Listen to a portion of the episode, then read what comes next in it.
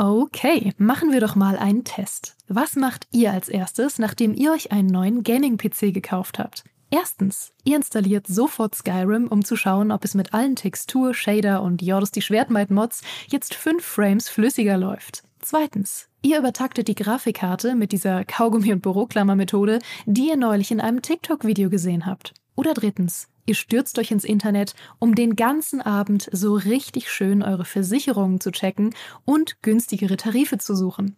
Die richtige Lösung ist natürlich erst eins, dann zwei, dann Krankenhaus und dann drei für eine bessere Krankenversicherung. Aber so weit muss es gar nicht kommen. Es gibt schließlich Clark. Mit der Clark-App behaltet ihr den Überblick über all eure Versicherungen und könnt euch jederzeit günstigere Tarife empfehlen lassen aus tausenden Versicherungen, die Clark für euch vergleicht. Damit Clark Verträge für euch kündigen und abschließen kann, erteilt ihr der App ein sogenanntes Maklermandat. Eure Verträge gehen dann von euren alten Maklerinnen oder Maklern an Clark über. Das ist in der Versicherungsbranche so üblich. Diese Vollmacht könnt ihr danach aber auch jederzeit kostenfrei widerrufen. Ihr behaltet also die volle Kontrolle. Wenn ihr jetzt eure Versicherung hochleveln wollt, dann holt euch die kostenlose Clark-App, fügt zwei eurer bereits bestehenden Versicherungen hinzu und bekommt mit dem Code Gaming24 sogar noch einen 30 Euro Shopping-Gutschein für eure Lieblingsshops wie Amazon, Mediamarkt und Co. obendrauf. Ach ja, und lasst das bitte mit dem Kaugummi und der Büroklammer. Wer soll denn sonst in Zukunft den Podcast hören?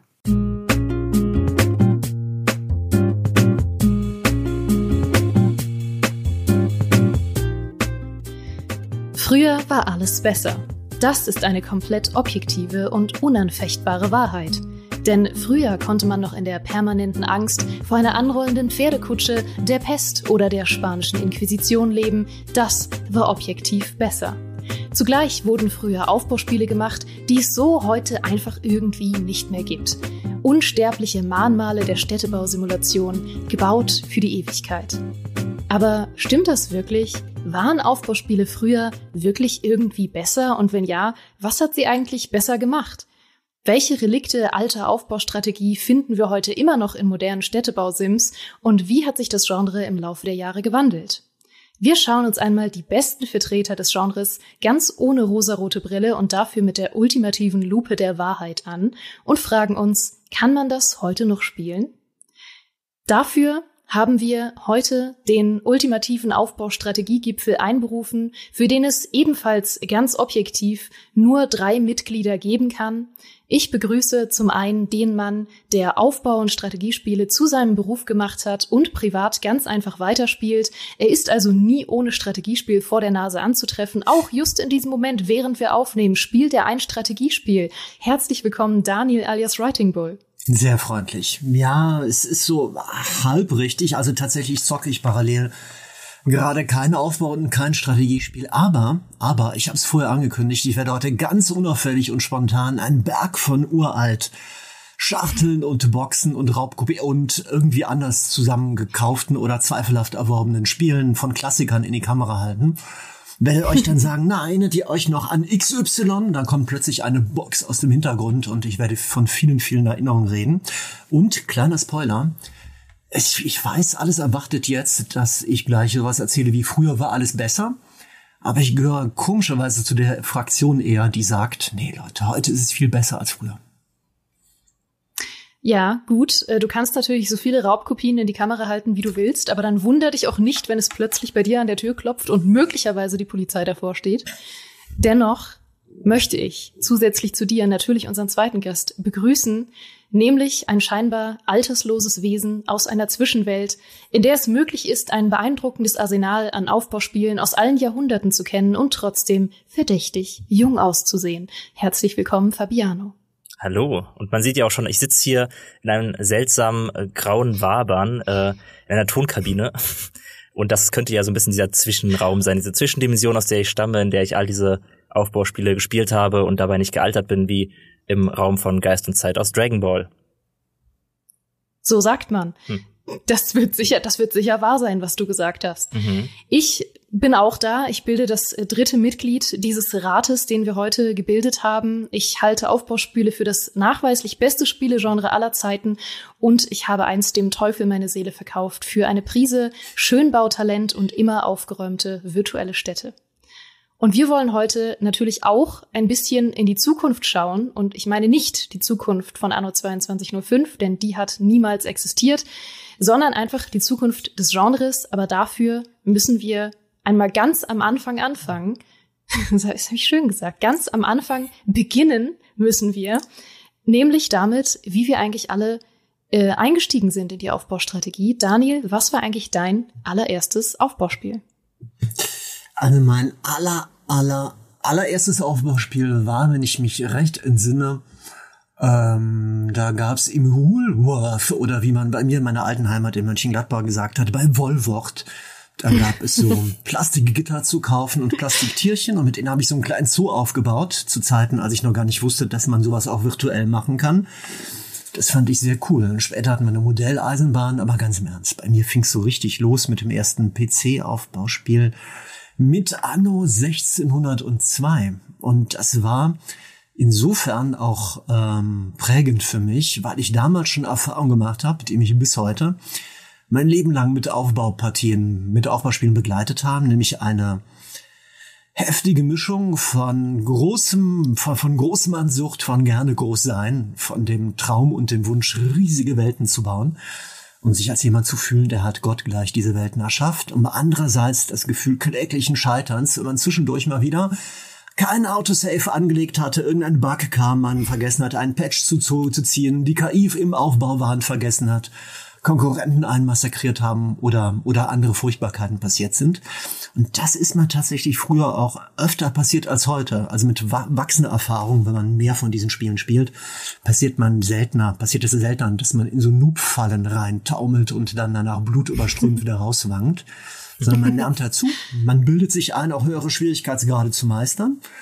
Und die, die Anfängerfehler sind seltener. Das, also ich verbinde vor allem mit den ganz frühen ersten Aufbauspielen einerseits diese totale Freude, das erste Mal diese Art von Spielen zu spielen und zu entdecken und andererseits halt diese typischen Anfängerfehler zu machen, wie ich habe mal wieder nicht gespeichert, bevor ich eine neue Insel besiedelt habe oder es ist irgendein anderes Drama passiert.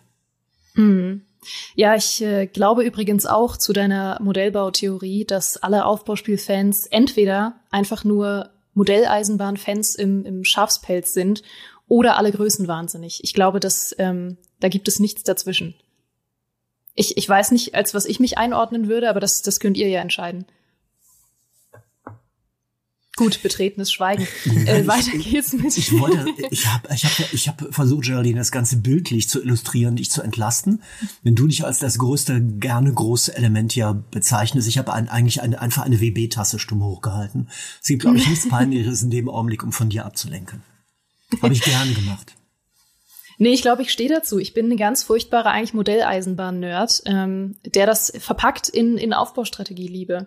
Aber Fabiano, erstens, bist du entweder Modellbau-Fan oder Größenwahnsinnig? Und zweitens, was war dein erstes Aufbauspiel aller Zeiten, das dich angefixt hat?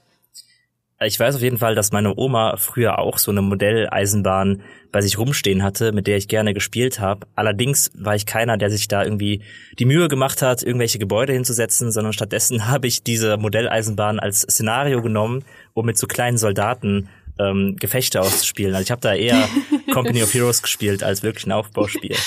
Ähm, mein erstes Aufbauspiel, da bin ich mir gar nicht so sicher. Es gibt nämlich zwei Kandidaten. Da ich aber weiß, was Geraldine sagen wird, ähm, nehme ich die anderen Kandidaten. und zwar, ich glaube, Stronghold war mein erstes quasi Aufbauspiel. Und ich weiß, da werden einige Leute jetzt aufschreien und sagen, was, Stronghold, das ist doch Echtzeitstrategie. Es gibt da auf jeden Fall äh, Streitpunkte. Aber ich bin sogar der Meinung, dass Stronghold wahrscheinlich mit eins der besten Spiele ist, um überhaupt ins Aufbaugenre reinzukommen. Darüber können wir vielleicht später noch reden. Aber es ist ein äh, ganz fantastischer Einstieg gewesen, obwohl es kein lupenreines Aufbauspiel ist, wie vielleicht ein Anno 1602.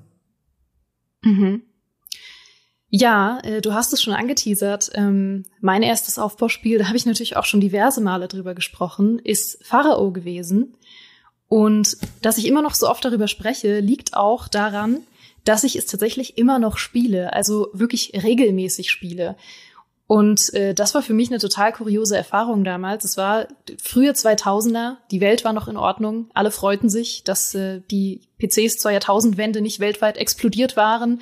Ähm, Spirit of the Hawk war ein total angesagter Song im Radio. Nee, keine Ahnung. Es war ähm, tatsächlich generell eins meiner ersten PC-Spiele und äh, auf jeden Fall mein erstes Aufbauspiel. Und ich dachte damals, krass, das ist ja ein total geniales Spiel und ich wusste jahrelang nicht, dass das ein ganzes Genre ist.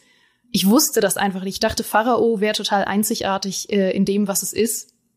Und dann hat sich mir eine Welt eröffnet, von der ich niemals dachte, dass es sie gegeben hätte. Und trotzdem, obwohl ich heute sagenhaft gerne Aufbaustrategie spiele, hat Pharao ein Loch in meinem Herzen hinterlassen, das kein Aufbauspiel mehr füllen konnte, weil sie eben doch alle nicht an Pharao in bestimmten Aspekten rangereicht haben. Pharao war in so vielen Aspekten, auf die ich gleich noch eingehen kann, einzigartig.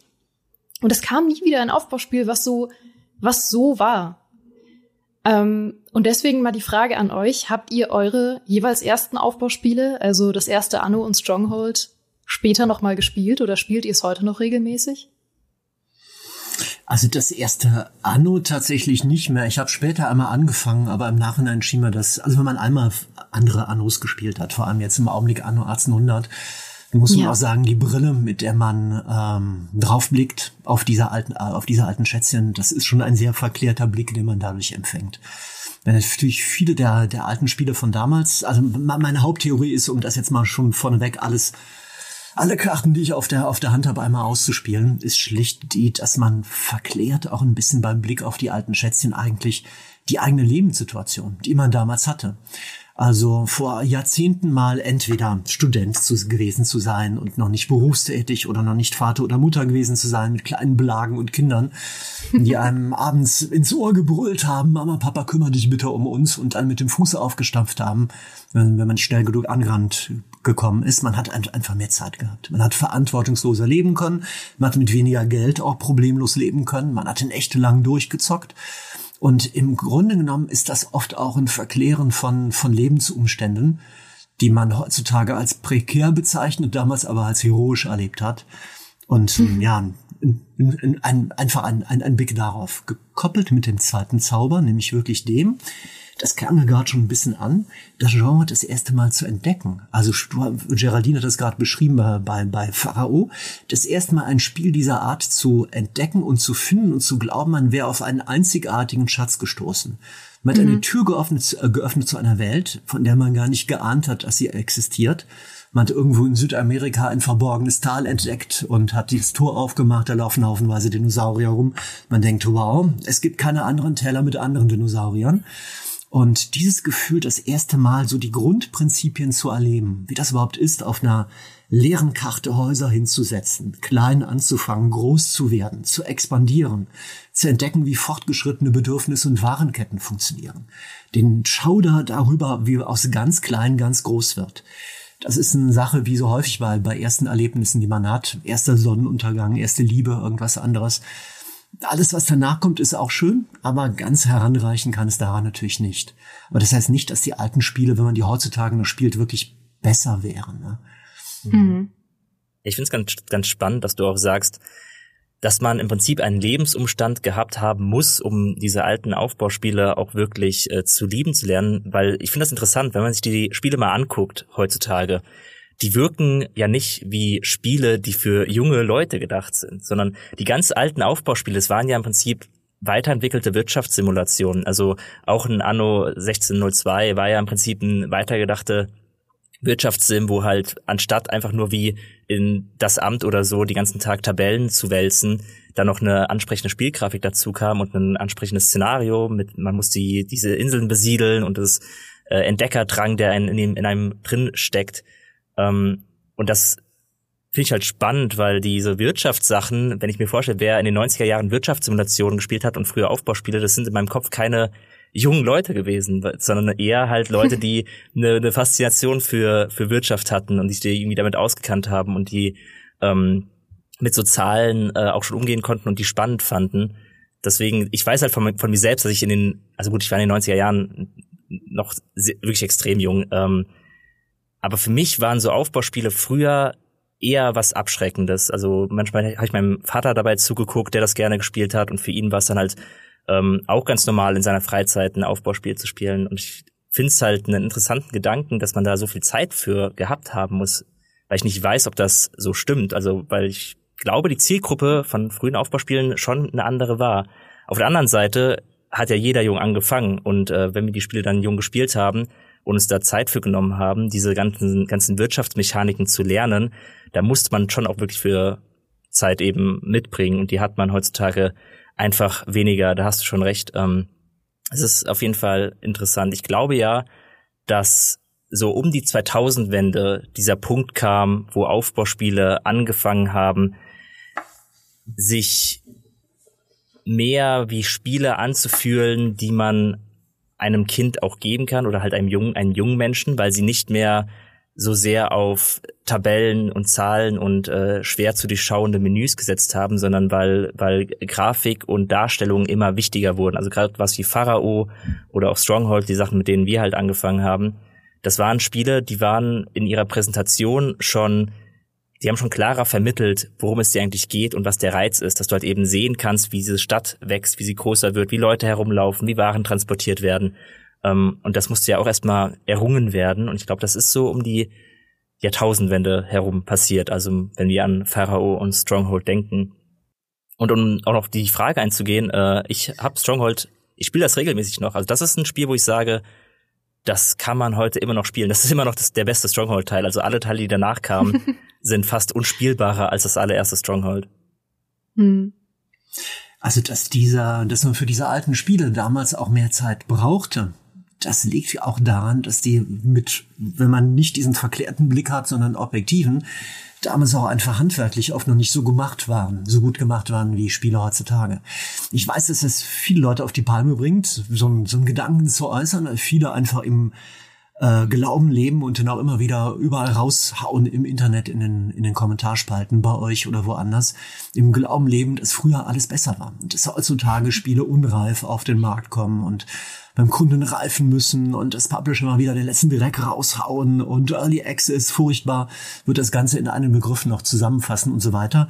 Aber nüchtern betrachtet, wenn ich damals so viel Zeit gespielt stecken musste, um ein bestimmtes Aufbauspiel überhaupt halbwegs in den Griff zu bekommen, dann hing das zum einen mit der mangelnden Erfahrung zusammen, zum anderen auch damit, dass bestimmte heutzutage völlig reguläre und normale Spielfunktionen fehlten, dass, mhm. dass die Statistikbildschirme hinterherhinkten, dass die Ingame-Dokumentation von Spielmechanik noch nicht sauber funktionierte oder Stichwort Patches und Updates wenn ich mal kurz mein erstes Sammelobjekt in die Kamera halten kann. Das habe ich mir irgendwann gegönnt. Wir zeichnen auf auch für, für Audio. Es tut mir herzlich leid. Ich behaupte einfach mal, dass ich was anderes in die Kamera, also liebe Leute, die das nur per Audio mitbekommen, das ist meine alte Briefmarkensammlung. Ist vollkommen langweilig. Ui, uh. oh, wie langweilig.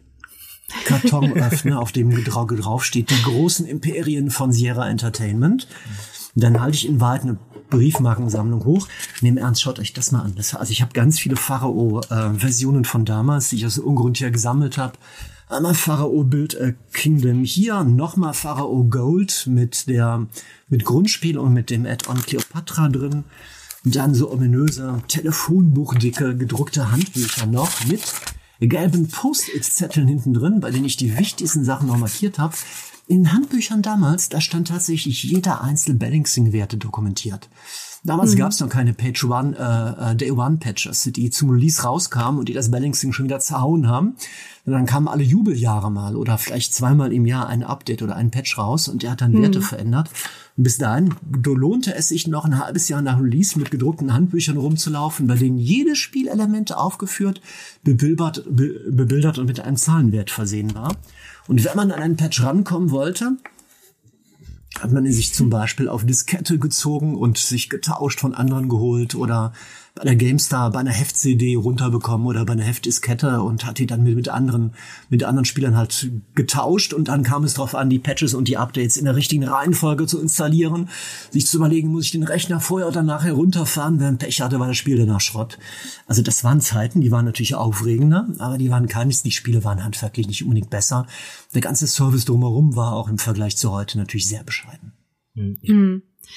Ich möchte euch auf jeden Fall zustimmen, dass äh, Nostalgie eine gewaltige Rolle spielt, wenn man, glaube ich, heute noch über alte Spiele und gerade eben alte Aufbauspiele nachdenkt. Also Pharao allein äh, war ja nicht nur eins meiner ersten PC-Spiele. Ich habe das auch mit meinem Vater damals zusammengespielt, was natürlich enorm einfach ähm, in der Erinnerung mitschwingt. Und ich glaube, der entscheidende Faktor, und da ist nämlich Stronghold auch ein spannendes Beispiel für, ist, wenn man das heute versucht, mit anderen Sachen zu vergleichen. Und das ist sowohl bei Stronghold als auch bei Pharao schwierig, weil sie immer noch relativ viele einzigartige Aspekte haben, die einfach kein Spiel danach mehr gemacht hat.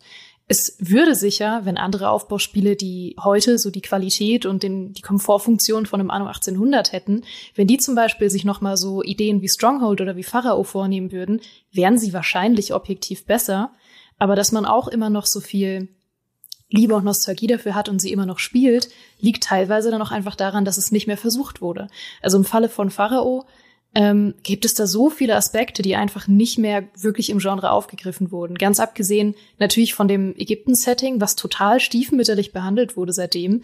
Gab es nicht gar nicht mehr, aber es wurde wirklich extrem stiefmütterlich behandelt. Mhm.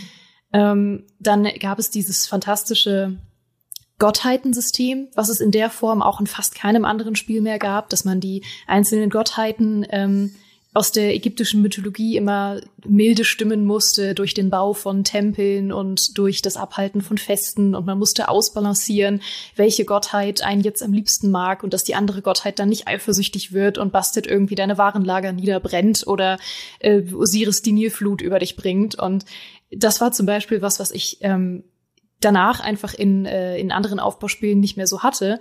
Generell das Konzept von der Nilflut, ähm, dass man halt schauen musste, dass die, die Gezeiten sich ändern im Laufe des Jahres. Also, dass äh, die Nilflut einerseits äh, was Gutes war, weil sie eben die Felder befruchtet hat und man nach ein paar Monaten die Felder dann abernten konnte. Wenn es keine Nilflut gab, gab es auch äh, vielleicht eine Hungersnot im Anschluss.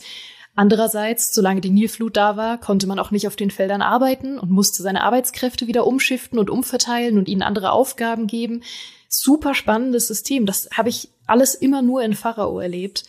Ähm, auch dieser Roguelite-Aspekt, dass man nach jeder Mission eine andere Karte hatte, war, ähm, ich, ich sage immer einzigartig. Es gibt natürlich vereinzelt Spiele, die, die solche Aspekte wieder aufgreifen, aber es gab einfach kein Spiel, was nochmal genau das gebracht hat. Und dann gab es ja den Versuch von einem, ja, quasi geistigen Remake mit Builders of Egypt, was dann nie rauskam und vielleicht nie rauskommen wird. Und äh, jetzt gab es eben das Remaster slash Remake von Pharao. Aber wenn wirklich noch mal ein Spiel rauskommen würde, was all diese Aspekte noch mal hätte, klar, hätte es wahrscheinlich, wäre es wahrscheinlich objektiv heute besser, weil so viel Nostalgie und Liebe ich für Pharao habe, es gibt super viele Sachen, die man kritisieren kann. Also alleine das Kampfsystem war furchtbar. Das Kampfsystem war quasi nicht vorhanden. Ich habe einfach, es gab, glaube ich, immer so drei feste Spawnpunkte auf der Karte, ähm, auf der Gegner möglicherweise spawnen konnten. Das heißt, man platzierte, sobald man diese Punkte kannte, einfach an jedem dieser Punkte ähm, irgendwie eine Infanterie und hat gesagt, yo, halt die Stellung. Und meistens habe ich dann nicht mal mehr mitbekommen, wenn jemand angegriffen hat. Also es gab absolut Sachen zu kritisieren. Ich glaube, dass das wahrscheinlich auch für Stronghold gilt. Aber Stronghold zum Beispiel war ja dann einzigartig mit seiner Darstellung von ähm, dem Aufbau einer Burg und so einer ganzen Burgfestung und dieser ganzen Infrastruktur, die so eine Burg mit sich bringt. Der Punkt, den ich machen will, ich glaube, es hängt viel davon ab, ob es nochmal gemacht wurde. Ich glaube, es kommt auch ein bisschen darauf an, also ob es nochmal gemacht wurde und ob das Konzept, was einen ursprünglich begeistert hat, ein bisschen weitergedacht wurde, weil man will ja nicht einfach dasselbe Spiel nochmal machen, außer man macht halt Pharaoh A New Era, das ist das gleiche Spiel nochmal mit großen mhm. Köpfen.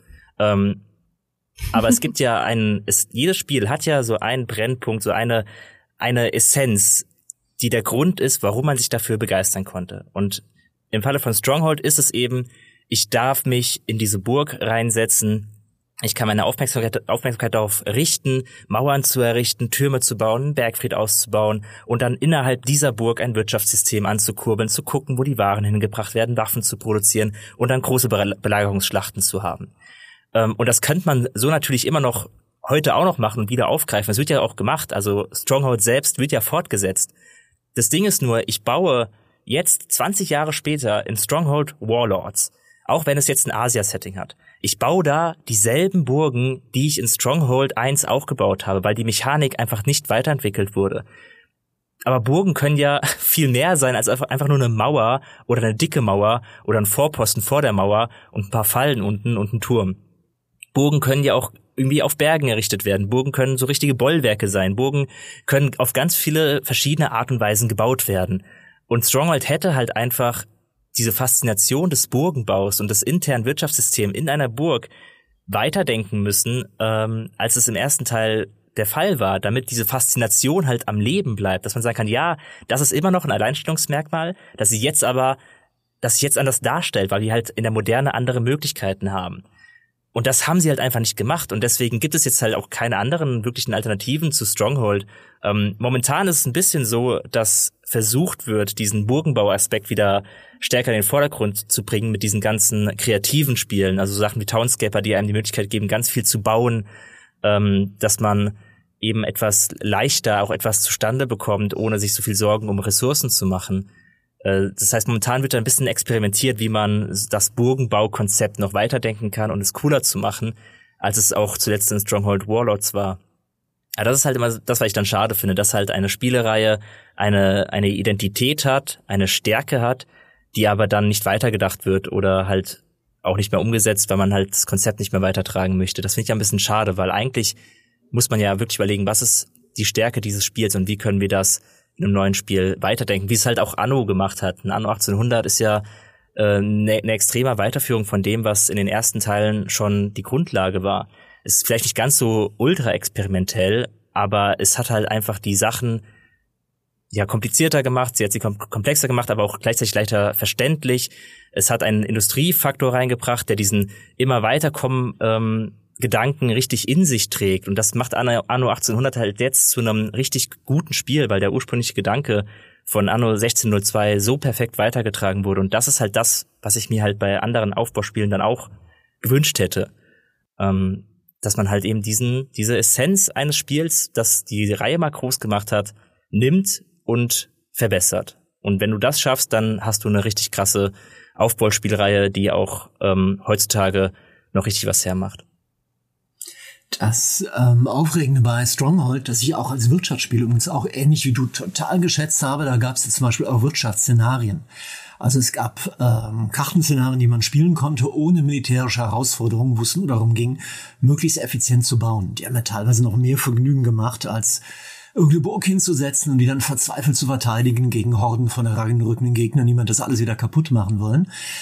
Aber das Grundlegende bei Stronghold war ja sowohl, dass da drin enthalten war, sowohl Schönbau als auch Survival. Beide Aspekte, ne? Mhm. Auf die Spitze getrieben. Und mittlerweile ist es bei den meisten Spielen eher so, dass die entweder in die eine Richtung gehen oder in die andere Richtung. Also es gibt Spiele mittlerweile, du hast eines gerade erwähnt, Townscaper oder andere. Das sind einfach nur tiefenentspannte, gemütliche, gechillte Aufbau-Puzzlespiele oft sogar rundenbasiert, so dass man gar keine Sorgen haben muss, dass man, wenn man zu langsam spielt, irgendwie die Bedürfnisse seiner Leute eventuell ignoriert oder irgendwas Schreckliches passiert, wenn man das gerade übersieht. Also Spiele, die, ja, wo man einfach nur schön baut, schöne Landschaften, schöne Häuser, irgendwas in die Richtung setzt. Dorfromantik ist ein Genrevertreter dafür, der fast schon neu jetzt stilbildend ist und vielleicht ähnlich wie äh, Pharao seinerzeit in der Lage ist, jetzt ein neues Genre zu be begründet zu haben, vor ein, zwei Jahren, als Dorfromantik rauskam. Und ich habe heute das Gefühl, viele Spiele entwickeln sich, also gucken mittlerweile auf dieses Projekt von den vier Berliner Indie-Entwicklern mit den vielen Preisen, versuchen das Konzept ein bisschen zu kopieren. Vielleicht sitzen wir hier in, oder ihr in 10 oder 20 Jahren wieder zusammen und wir reden dann darüber, dass, wie das damals war mit diesem Klassiker Dorfromantik und was danach andere daraus gemacht haben. Und die anderen Spiele als Survival-Spiele, wo es wirklich darum geht, Endzone World Apart, auch Made in Germany von GentlyMat und von Assemble Entwicklerstudio und vom Publisher aus dem Rhein-Main-Gebiet. Ähm, vielfach verkaufte, Riesenerfolge im Early Access aufs, aufs Team auch sechs, also über hunderttausendfach verkauft. Ein Spiel, bei dem man in der Postapokalypse eine Siedlung ausbaute, aufbaut, aus Schrottteilen, aus Relikten der, der Vergangenheit, aus Müll, aus Papier, aus Plastikresten und, und so weiter. Und dann hat man hin und wieder halt so, auch hin und wieder, also Horden von, von Plünderern, die vorbeikommen. Oder man hat Katastrophen, die sich ereignen, beispielsweise auch. Also es gibt auch immer wieder, ja, diese beiden Pole, Schönbau und Survival, die tauchen immer wieder auf in neuen Reinkarnationen halt. Ja. Ja, auf jeden Fall. Das Dorfromantik-Konzept, da müssen wir auf jeden Fall auch gleich nochmal drauf zurückkommen. weil das tatsächlich richtig stilbildend für die, für die Zukunft und auch für die, für die Gegenwart der Aufbaustrategie im Moment ist. Aber ich würde gerne noch mal auf was eingehen, was ihr gesagt habt. Ihr habt nämlich schon das perfekte Beispiel eigentlich genannt für diese Entwicklung. Das ist ja die Anno-Reihe. Man kann ja an keiner anderen Aufbauspielereihe ähm, so gut sehen, wie sich ein Konzept einfach mit modernen Mechaniken weiterentwickeln kann, wenn es gut läuft. Also die Siedler ist dann natürlich ein schwieriges Beispiel, weil es zwischendurch einfach sehr zwischen den Genres gehüpft ist und immer mal wieder sich nicht entscheiden konnte, ob es jetzt einen Aufbau oder einen Echtzeitstrategiefokus hat. Und im Falle von Stronghold, äh, gut, ist es einfach halt schlechter geworden nach Teil 1. Und im Falle von Pharao ähm, wurde es einfach nicht mehr gemacht in der Form. Und Anno, wie ihr schon gesagt habt, hat es natürlich geschafft, sein Konzept mehr oder minder mit jedem Teil besser zu machen, abgesehen von den Zukunftsteilen, weil darüber reden wir nicht. Und das finde ich total spannend, weil daran kann man so perfekt die Geschichte der Aufbaustrategie beobachten und ich bin ganz ehrlich, ich würde so gern mehr die alten Anno-Teile lieben heute noch, weil visuell sind die Chefskiss. Ich liebe visuell die alten Anno-Teile. Also 1503 finde ich ist das schönste Anno jemals. Äh, für mich fast noch schöner als 1800, weil es wirklich diese Hochzeit des, des späten Mittelalters irgendwie einfängt in diesem wunderschönen Pixel-Look. Und oh, ist so detailliert und so ein tolles Farbschema und ich könnte mir das stundenlang angucken, abgesehen vom Interface, da gucke ich nicht so gern drauf. Aber ich habe das versucht nochmal zu spielen, weil ich visuell den schönsten Teil finde und auch vom Setting her den schönsten Teil finde. Und ich habe es sogar in der History Edition gespielt, also sogar leicht aufpoliert. Und trotzdem fand ich es extrem anstrengend zu spielen, weil man schon so viele Komfortfunktionen gewohnt ist, die auch ähm, ich weiß nicht, ob man sich da selbst dann Faulheit vorwerfen muss oder ob es einfach eine Zumutung war, es generell früher mal ohne diese Komfortfunktionen zu spielen. Aber allein die Tatsache, dass zum Beispiel heutzutage in Anno-Spielen die Produktionszeit für Produktionsgebäude angezeigt wird, so dass ich weiß, ich habe eine Produktionskette mit fünf Schritten und ich weiß, welcher Schritt dauert halb so lang wie ein anderer Schritt oder doppelt so lang wie ein anderer Schritt, damit ich selber mir ausrechnen kann, wie viele Gebäude davon brauche ich eigentlich. Das wurde in alten Anus nicht angezeigt. Es ist mir ein Rätsel, woher man das überhaupt wusste, wenn man nicht gerade das Lösungsbuch parat hatte. Ja, das sehe ich ganz genauso. Also gerade die ersten Anno-Teile, die sind heute so schwer zu spielen. Gar nicht mal immer nur, weil man die, nicht die ganzen Informationen hat, die man will, sondern allein wirklich die Steuerung.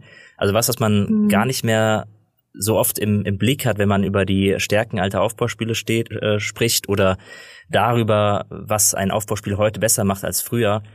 Steuerung ist da ein ganz, ganz wichtiger Faktor. Also wenn man jetzt Anno anwirft, auch in der History Edition, ähm, du hast echt Probleme, über die Map zu kommen. Du hast Probleme, die Kamera zu bewegen. Das ist alles so hakelig und schwer bedienbar, dass man wirklich in den ersten 30 Sekunden schon fast frustriert ist von diesen alten Spielen. Und das vergisst man halt leicht. Man hat dann noch im Kopf, wie das aussah und wie man damals damit zurechtkam.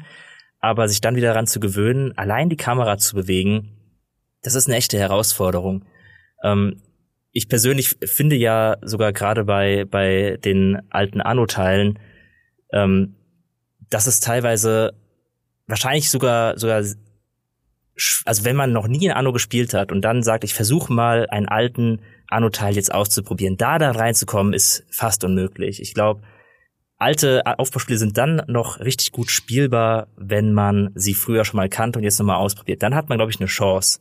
Weil man dann noch Muscle Memory hat, man hat noch ein paar Erinnerung daran, wie man die Spiele bedient hat. Man weiß noch, wie die Menüs funktionieren, welches Gebäude sich wo versteckt, ähm, welchen Effekt das Gebäude hat. Wenn man das noch grob weiß, dann kommt man in diese alten äh, Anno-Teile rein. Wenn man aber jetzt als jemand, wie ich auch, der äh, als äh, in jungen Jahren äh, nicht so viel alte Anno-Teile gespielt hat und erst mit Anno 1404 richtig in die Reihe reinkam, wenn ich probiere, Anno 1602 zu spielen, dann ist es ultra schwierig und ich glaube, man hat zumindest den Vorteil, wenn man früher mal gespielt hat, dahin zurückzukommen und dann zu sagen, ja, es geht doch noch, ist doch alles alles in Ordnung. Aber wenn du da ins kalte Wasser geworfen wirst, hast du eine richtig schwierige Zeit, damit Spaß zu haben. Finde ich auch. Also dieser, ähm, ich denke mal auch, die, die meisten Käufer von irgendwelchen Remastered oder Remake-Ausgaben von alten Aufbauspielen sind wahrscheinlich wirklich die Leute, die es damals schon gezockt haben und die, die davon träumen, es mal wieder funktionsfähig am Laufen zu bekommen mit einem modernen Betriebssystem und mit einer aufgeblasenen, detaillierten Grafik, damit man kein Pixel, Pixelbrei auf den heutigen riesengroßen Monitoren einfach hat. Aber Stichwort Pharao, im Hintergrund ja auch zu sehen von diesem eben genannten Remake Pharao A New Era, das ist Artwork oder Hauptmenü Musik, äh, Hauptmusikgrafik äh, dazu, habe ich zuletzt und immer und immer wieder raum und runter auch gezeigt auf Twitch. Die, die meisten Leute haben es damals, damals gespielt, ein paar neue kamen auch rein. Und was ich allerdings auch sagen muss, so einfache Bedienungssachen wie das, was Fabiano gerade aufgelistet hat. Allein so Sachen wie, wie viele Klicks man braucht, um eine Info zu bekommen. Mhm. Oder um ein Overlay aufzurufen. Also so eine grafische extra Oberfläche, die sich auf die Karte legt, wo man Problemzonen identifizieren kann zum Beispiel. Heutzutage geht man, also die, die, die Entwicklung vom, vom Interface heutzutage, das ist, also inter, heutige Interfaces von Spielen sind nicht immer, aber meistens qualitativ einfach deutlich besser als früher. Ne? Also mhm. es, es, der ganze Bildschirm wird nicht mehr zuge müllt und zugemauert von anderen Seiten mit riesigen Interface-Teilen, die ja Bedienelementen, die draufgelegt werden. Mhm. Es gibt frei konfigurierbare Shortcuts, Tastaturkommandos, die man selber wählen kann. Mittlerweile ist fast schon Standard, dass man in Optionen die UI-Größe skalieren kann an einem prozentualen Wert, je nachdem welchen Bildschirm man hat. Das sind Dinge, die hat man früher gar nicht gekannt. Das ist schon sehr, sehr praktisch einfach. Und auch, ja. Auch wie, wie die Menüs sortiert sind. Also so Gruppierungen sind ein ganz wichtiges Ding. Früher in Anno waren Gebäude halt irgendwie nach dem Ort gruppiert, wo du sie baust. So, da war halt die, die, die, Fischerei an demselben Ort, wo du auch das Kontor baust und solche Sachen. Ähm, und jetzt ist die Gruppierung ja, du siehst, welche Stufe von Bevölkerung was braucht, dass du halt unten schon siehst, okay, ich bin in der ersten Bevölkerungsstufe und hier werden die und die und die Gebäude benötigt, was halt für aus einer spielerischen Bedienungssicht so viel intuitiver ist, als als die Gruppen so zu wählen, was man wo baut und äh, sie halt irgendwie zu clustern, thematisch zu clustern, weil man einfach leichter ins Spiel kommt, weil es ja eine normale Gameplay-Spirale ähm, ist, reinzugehen, zu sagen, okay, ich habe hier meine erste Bevölkerungsstufe, was brauchen die alle? Und hier finde ich alles, was sie brauchen, ist so viel leichter und zugänglicher, als zu denken, okay, ich bin hier, hier sind meine Häuser, okay, was brauchen die? Die brauchen Fische, okay, wo sind die Fische? Die sind wahrscheinlich irgendwo hier versteckt bei diesem seltsamen Hafensymbol. Ähm, und dann findet man sich halt einfach schneller und leichter zurecht. Das ist so eine Verbesserung im Vergleich zu früher. Oder auch Siedler. Siedler hat ja dieses komische Klickmenü gehabt. Ähm, dass man halt irgendwie auf die Karte draufklicken musste, um dann zu sehen, welches Gebäude irgendwo wo stehen kann. Dann waren es auch keine Symbole dafür, welche Ressource sie produzieren, sondern einfach nur das Symbol von dem Gebäude, wie das Gebäude aussieht, ähm, was dann meistens dann sehr, sehr klein war, weil die Menüs sehr klein und, und fummelig waren. Und da wurden so große Errungenschaften erzielt, da wurde so viel Neues einfach entdeckt, wie man Spieler durch die Menüs führt, dass es ähm, kaum noch zu rechtfertigen ist zu sagen, früher war alles besser.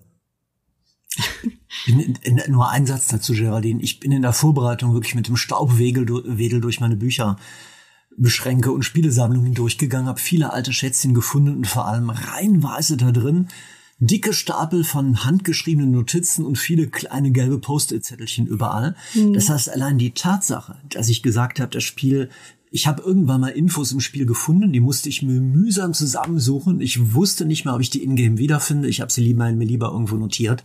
Das ist eine Sache. Heutzutage muss man das gar nicht mehr. Dicke Zettelsammlung mhm. anlegen, sicherheitshalber. Man findet alle Infos in Tooltips, in Ingame-Lexikas, in Ingame-Enzyklopädien. Also das ist ein Riesenfortschritt zu früher. Ja, ich muss zugeben, ich, ich habe immer noch ein Notizbuch für Anno 1800, äh, aber da schreibe ich mir mehr so meine Pläne auf, äh, damit ich nicht den Überblick verliere, was ich als nächstes bauen wollte, weil ich weiß, äh, wenn ich irgendwie plötzlich fünf Pläne auf einmal habe, vergesse ich meistens, was ich machen wollte, dass ich noch dringend die Fleischlieferungshandelsroute anpassen wollte oder so, oder dass ich dringend noch den Hafen dekorieren wollte, das, das vergesse ich dann gerne mal.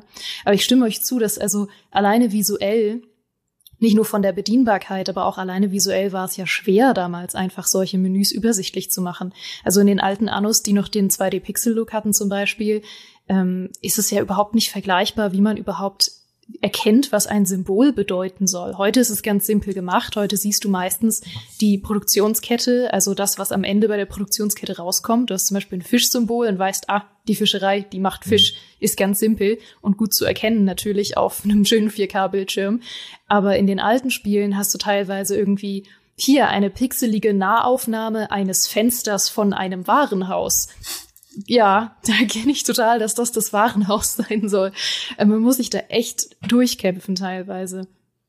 Und ähm, ja, deswegen finde ich, finde ich Anno so ein spannendes Beispiel. Also nicht nur natürlich an der äh, an den Komfortfunktionen gemessen, sondern das hattest du vorhin auch schon mal erwähnt, Daniel, natürlich an der Update-Politik. Nicht nur, dass es ständig Patches geben kann und ständig sogar Game-Updates, kostenlose Game-Updates gibt jetzt mit Anno 1800, die das Spiel aktiv verbessern und neue Mechaniken und sogar neue Inhalte bringen, neue Items teilweise und so, sondern auch dieses System mit den Seasons, was ja Anno 1800 jetzt nochmal richtig groß gemacht hat und wo ich großer Fan von geworden bin, obwohl ich wirklich absoluter Offline-Singleplayer-Mensch bin und äh, Seasons eigentlich eher von Online-Shootern kannte und dachte, das ist nichts für mich. Aber Anno 1800 hat bewiesen, wie gut solche DLC-Seasons einem Aufbauspiel tun können. Also das hat ja wirklich es perfekt geschafft, ähm, diese Seasons als was darzustellen, was einen wirklich so durch das 19. Jahrhundert führt und darüber hinaus. Wirklich zu sagen, hey, wir haben hier die ähm, landwirtschaftliche Revolution. Und danach kommt dann, äh, werden vielleicht Busse erfunden. Und danach wird's dann immer moderner und moderner. Und dann sind wir irgendwann im Jahr 1900 eigentlich schon angekommen. Und dann kommen die Luftschiffe, über die reden wir nicht, weil die sind historisch völlig unkorrekt und die braucht auch keiner. Aber in der Theorie finde ich das so ein schönes Konzept. Und ich würde mir fast wünschen, dass, ähm, wenn es jetzt mit Anno weitergeht, sie einfach noch mal in irgendein altes Setting springen. Interessiert auch keinen, ob sie jetzt noch mal eine neue Jahreszahl finden, die neun ergibt. Geht doch einfach noch mal zurück zu 1503 und macht es einfach noch mal neu. Weil das wäre ja ein komplett anderes Spiel heutzutage. Mit Seasons, mit dieser neuen Grafik, mit den Komfortfunktionen, aber einfach noch mal in dem Setting, was damals eigentlich mega cool war. Ja, das ja mega cool, wenn man auch so ein bisschen es schaffen würde, fast so ein das Anno zu machen, das alle anderen Annos beendet. Das Anno, das irgendwie im Jahr mhm. 1404 beginnt und du endest irgendwie im Jahr 1602 oder so, weil du einfach durch die Season-Fortschritte deine Insel immer weiter baust. Das wäre, das fände ich richtig cool, wenn sie das irgendwann mal umsetzen könnten. Also wir haben ja jetzt geredet über darüber, dass das Interface heutzutage oft ein viel besseres ist bei, bei Aufbauspielen und über Grafik haben wir geredet und eine Sache, innere Werte eines Spiels zählen ja auch, würde ich gerne noch drauf zu sprechen kommen. Nach mhm. meinem Eindruck gab es früher viel, viel öfter Aufbauspiele, die einen Königsweg hatten zum Spielerfolg. Genau einen. Also eine Schwachstelle. Wenn man die gefunden hatte beim Zocken, dann hat man das Spiel im Prinzip dechiffriert und dann konnte man jede Partie oder jedes Szenario oder alles, was einem an Herausforderung geboten worden sind, immer nach dem Prinzip 0815 einmal runterrattern und lösen. Zwei Beispiele dafür. Nummer eins, eines meiner Lieblingsspiele, kennen wahrscheinlich die meisten nicht mehr. Capitalism 2, Kapitalismus 2, habe ich mir irgendwann damals gekauft und ich habe ja gerade schon das Thema Zettelchen erwähnt, haufenweise, jede Menge obskure Notizen, die ich mir gemacht habe. Auf der Rückseite sehe ich gerade von mir noch ausgedruckte, ich habe ja fürs Radio gearbeitet, irgendwelche Hörbuchrezensionsmanuskripte, die ich danach wenigstens nicht geschreddert habe, sondern mit der Schere feinsäuberlich zerteilt habe in Viertelchen, damit ich darauf mich äh, schreiben, mich um die wirklichen Dinge des Lebens kümmern muss, kümmern kann, um irgendwelche obskuren Warenketten und Zahlen. Alles Sachen, die tatsächlich selber im, im Spiel, man musste sich alle Infos mühsam zusammensuchen. Ne? Und auch so andere Zettelchen, User-Manuals haufenweise und Zettel ohne Ende.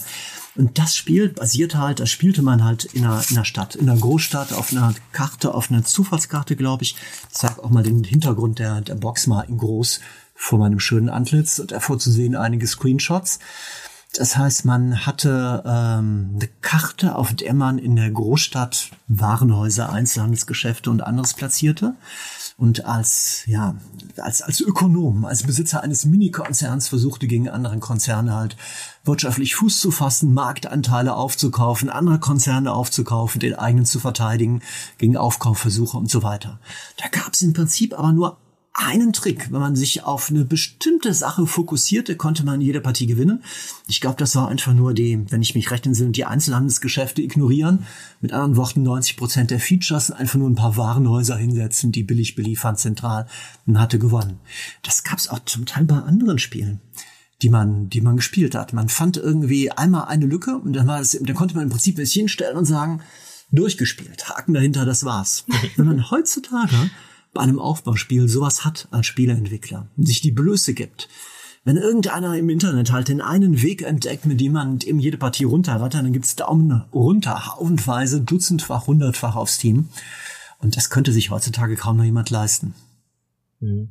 Verstehe ich auch, ja, ehrlich gesagt, nicht 100 Prozent, warum Leute dann so emotional und wütend werden, wenn es halt eine Mechanik gibt im Spiel, die man dann ähm, abusen kann, um irgendwelche Erfolge zu haben. Klar, in Multiplayer-Spielen ist es immer doof, aber ich bin halt, ich bin ein Mensch, wenn ich ein Spiel spiele, ich mache mir oft selbst das Leben schwer, weil ich so eine bisschen idealistische Art und Weise zu spielen habe und mir oft denke, ja okay, das könnte ich so machen, aber das ist ja langweilig. Ich will es ja irgendwie spannend und aufregend haben. Ich möchte nicht irgendwie diese Einheit produzieren, weil dann wird es ja irgendwann lame. Wenn ich immer nur Bogenschützen baue, weil sie die besten sind, lahm. Ich will auch Kavallerie haben. Ich will auch was anderes haben. Ich will auch diese Mauer hier bauen. Das sieht zwar, es ist zwar unpraktisch, aber es sieht cool aus. Ähm, so bin ich ja auch. Ich bin nicht ganz in der Schönbauecke wie Geraldine. Ich bin irgendwo, ich glaube, ich bin irgendwo zwischen euch beiden vielleicht, ähm, weil ich halt einfach auf der einen Seite gerne äh, effizient spiele ähm, oder halt auch Erfolge habe, aber nicht immer auf denselben Weg, sondern auch mal die Abwechslung brauche. Ähm, deswegen bin ich immer ein bisschen fast schon erschrocken, wenn Leute so emotional werden, wenn es solche Wege, sich so Wege offenbaren in der Spielmechanik eines, eines neuen Spiels. Aber es ist natürlich dann klar, dass die Entwickler da nicht lange fackeln, sondern so etwas dann auch schnell mit einem Patch fixen können. Und das ist ja auch ein, eine gute Entwicklung, so gesehen. Das ist ein riesiger Fortschritt, dass es Team gibt, dass es die Möglichkeit gibt, wirklich, also man ihr bekommt das sicher auch mit in eure Steam-Bibliothek, gerade bei, bei kleineren Entwicklern, bei Solo-Projekten oder Mini-Teams da meldet irgendjemand bei denen auf dem Discord-Server einen Fehler und es kann sein, dass der, dass 30 Minuten danach ein Update rauskommt aus Team, so ein Mini-Update. Es gibt Studios, wenn man die über, die, die, die Spiele über Wochen oder Monate auf der Platte hat, kommt gefühlt jeden Tag ein Update mit irgendeinem kleinen Scheiß, den immer kurz hochladen, für den man dann eine kurze Warte, ein paar Wartesekunden einlädt. Ähm, da kann man sich drüber lustig machen, wie ich mich gerade, aber es ist ein riesen Fortschritt zu früher, wo man monatelang warten musste auf irgendwelche Updates. Die großen Unternehmen und Konzerne, die haben heutzutage natürlich eine Q&A-Abteilung, da muss das erstmal durch mehrere ähm, Prüfschlaufen und Prüfprozesse hindurchgehen, bis es irgendwann mal ein großes Update dann, dann auch wirklich gibt, weil dabei auch Fehler entstehen können. Aber gefühlt ist das eine tolle Geschichte, wie schnell Spiele heutzutage nach Release noch verbessert werden. Mhm. Es gibt einen kleinen äh, Schlenker, einen kleinen Exkurs, den ich an der Stelle gerne noch machen würde, nämlich den der äh, Tycoon-Spiele. Ich war früher extrem großer Fan von diesen klassischen Tycoon-Spielen, also natürlich Rollercoaster Tycoon und äh, Zoo Tycoon, beziehungsweise habe ich hauptsächlich gespielt Wildlife Park, was ein Rip-Off von Zoo Tycoon war, also quasi Zoo Tycoon. Und äh, von denen war ich großer Fan und ich habe mit Spannung gesehen, wie sich das Genre innerhalb kürzester Zeit verändert hat, als Frontier mit, mit, seiner Formel plötzlich den Standard dargestellt hat für diese Tycoon-Spiele. Weil Frontier mit ähm, Planet Zoo Planet Coaster plötzlich dieses extrem modulare Bauen ins Genre gebracht hat. Und alle, die danach kommen, haben es entweder auch so machen wollen oder mussten sich damit messen und erstmal erklären, warum sie kein modulares Bauen in ihrem Tycoon-Spiel haben. Und das finde ich so spannend zu sehen, dass plötzlich manchmal Sachen der neue Standard irgendwie im Genre werden können. Und ähm, ich weiß nicht, mir geht es so, ich liebe äh, Planet Zoo. Ähm, ich ich spiele das ja rauf und runter. Aber ich habe ja Planet Zoo. Also ich muss es jetzt nicht haben, dass irgendwie jedes neue Tycoon-Spiel genau wie Planet Zoo ist, was es auch nicht schaffen kann, weil Planet Zoo über Jahre viel, viel besser geworden ist noch und er direkt auch dieses modulare Bauen mit drin hat. Also manchmal ist das zum Beispiel auch eine schwierige Entwicklung meiner Meinung nach, dass ähm, Spiele sich so häufig aneinander messen heutzutage und so häufig irgendwie Standards übernehmen von anderen Spielen und dabei vergessen, irgendwie auf, auf eigenen Beinen zu stehen. Mhm. Ich finde gerade bei den Tycoon-Spielen, zumindest wenn ich nach mir selbst gehe, also meine, meine eigene Beobachtung nach mir selbst, ist, ist interessant zu sehen, wie anders ich Spiele, also Tycoon-Spiele wahrnehme, die früher äh, populär waren und Tycoon-Spiele, die jetzt populär sind, also eben Planet Coaster und Planet Zoo weil dieses modulare Bauen für mich dazu geführt hat, dass ich ähm, anders daran herangehe, welche von diesen Spielen ich eigentlich mag.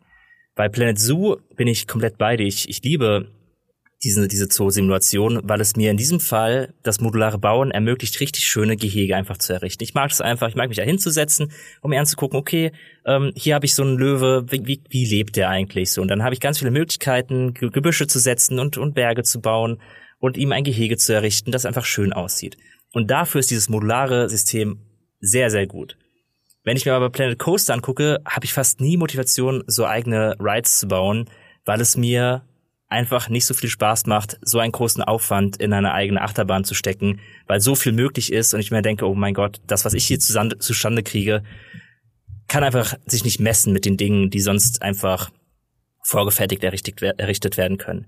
Wohingegen in den alten Rollercoaster Tycoon Teilen ich mich erinnere, dass ich wie ein bekloppte Achterbahn gebaut habe, weil es so einfach war, weil es so einfach war, einfach sich hinzusetzen, zu sagen, ich fange jetzt hier an, meine Strecke zu bauen und das war ein ganz rudimentäres Menü. Es war einfach nur so ein paar Pfeile mit ein paar Kurven und ein Looping oder so und du hast dich da einfach nur durchgeklickt und gefühlt in zehn Minuten hattest du eine richtig geile Achterbahn zusammengebaut.